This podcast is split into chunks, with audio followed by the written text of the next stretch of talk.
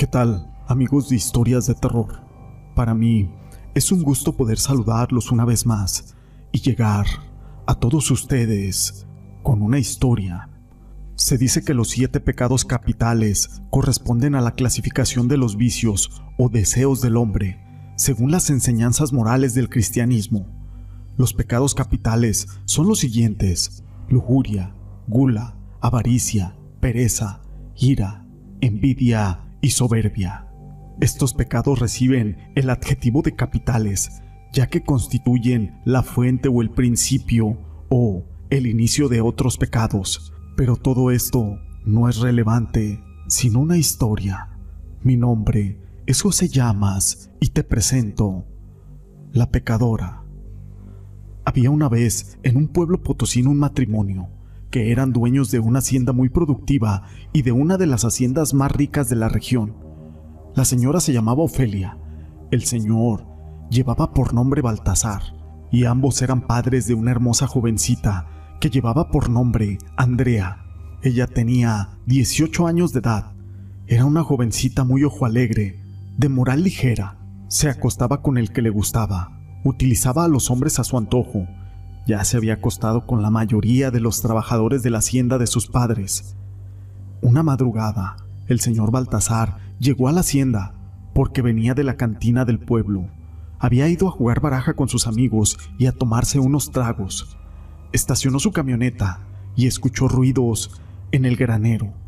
Así que fue a ver y encontró a su hija con uno de sus trabajadores de aquella hacienda. Ambos estaban desnudos, teniendo relaciones el señor Baltasar sacó su pistola y asesinó al muchacho.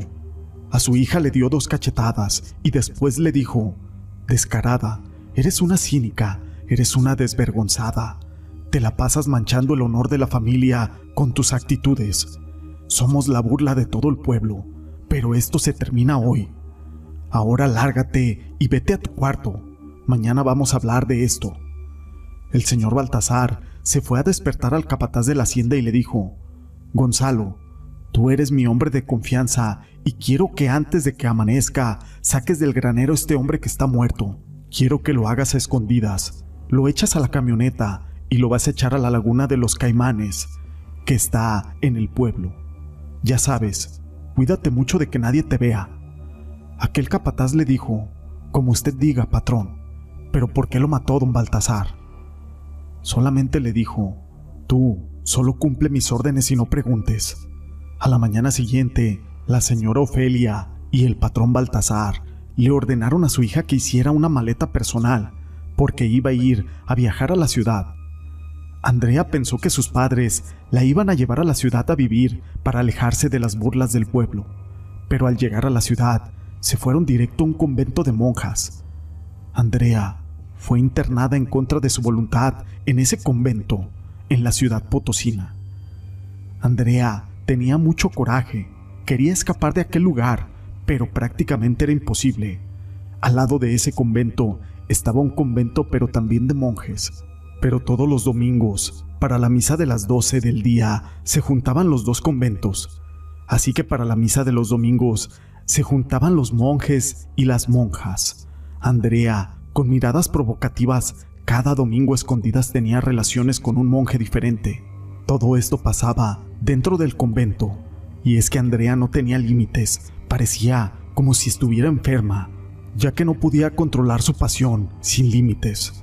Así que un domingo avisaron que no iba a haber misa porque el padre que daba la misa había fallecido y su cuerpo había sido enviado a su pueblo para que le dieran cristiana sepultura. Por lo pronto, se suspendía la misa del domingo hasta nuevo aviso. Andrea era tan apasionada que incluso ella se tocaba cuando estaba acostada en su cama por las noches o cuando se bañaba. Pasaron dos meses y regresaron las misas de los domingos. Ahora el encargado de dar la misa era un joven sacerdote de 25 años, llamado Peregrino. Cuando Andrea y Peregrino se miraron por primera vez, se enamoraron fue un amor a primera vista. Ambos se veían escondidas y tenían relaciones clandestinamente en aquel convento. Cada vez estaban más enamorados. Era tanto el amor que había nacido entre ellos que querían escaparse muy lejos de ese lugar donde nadie los conociera y poder vivir así su amor libremente, sin ser juzgados. Estaban planeando la huida, y el día del escape ambos se quedaron de ver en el jardín del convento para huir juntos. Pero en ese convento estaban muchas señoritas que eran obligadas a ser monjas, y como sus familias eran muy ricas, el convento con el apoyo económico de esas familias ricas tenía vigilancia extrema por las madrugadas. Así que ambos se encontraron en el jardín del convento.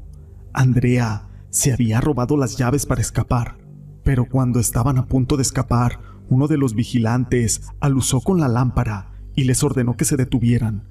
Aquellos enamorados corrieron y el vigilante disparó, dándole la muerte instantánea al sacerdote peregrino. Al amanecer, la señora Ofelia y el señor Baltasar fueron al convento. Estaban muy enojados al enterarse que su hija se había querido escapar, y más era su molestia porque se había querido escapar con un sacerdote. Los padres de Andrea habían obligado a su hija a convertirse en monja, y pensaron que esto curaría de esa enfermedad de tener un sexo sin control, o tal vez su adicción.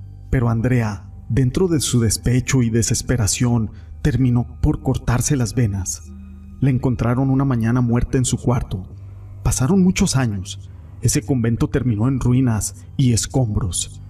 El convento con el paso del tiempo quedó todo destruido y ahí se construyó un seminario. Pero dicen algunos seminaristas que se aparece una monja en lencería, que lo seduce y después de tener relaciones con ellos desaparece misteriosamente.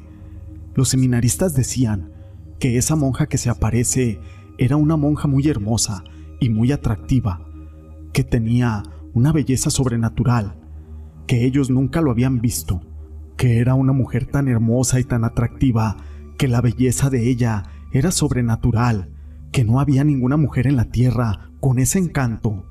Lo cierto es de que Andrea murió envuelta en el pecado de la lujuria. Ahora vivirá condenada a repetir una vez y otra vez su historia. Se dice que ella se alimenta de la energía de los hombres mortales Así que Andrea no descansará, estará por la eternidad en el pecado de la lujuria por los siglos de los siglos. Se dice que la lujuria es uno de los siete pecados capitales y dicen por ahí que los pecados capitales son los pecados del diablo.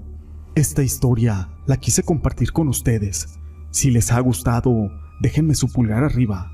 No olviden en dejar sus comentarios y gracias por ser parte de este canal.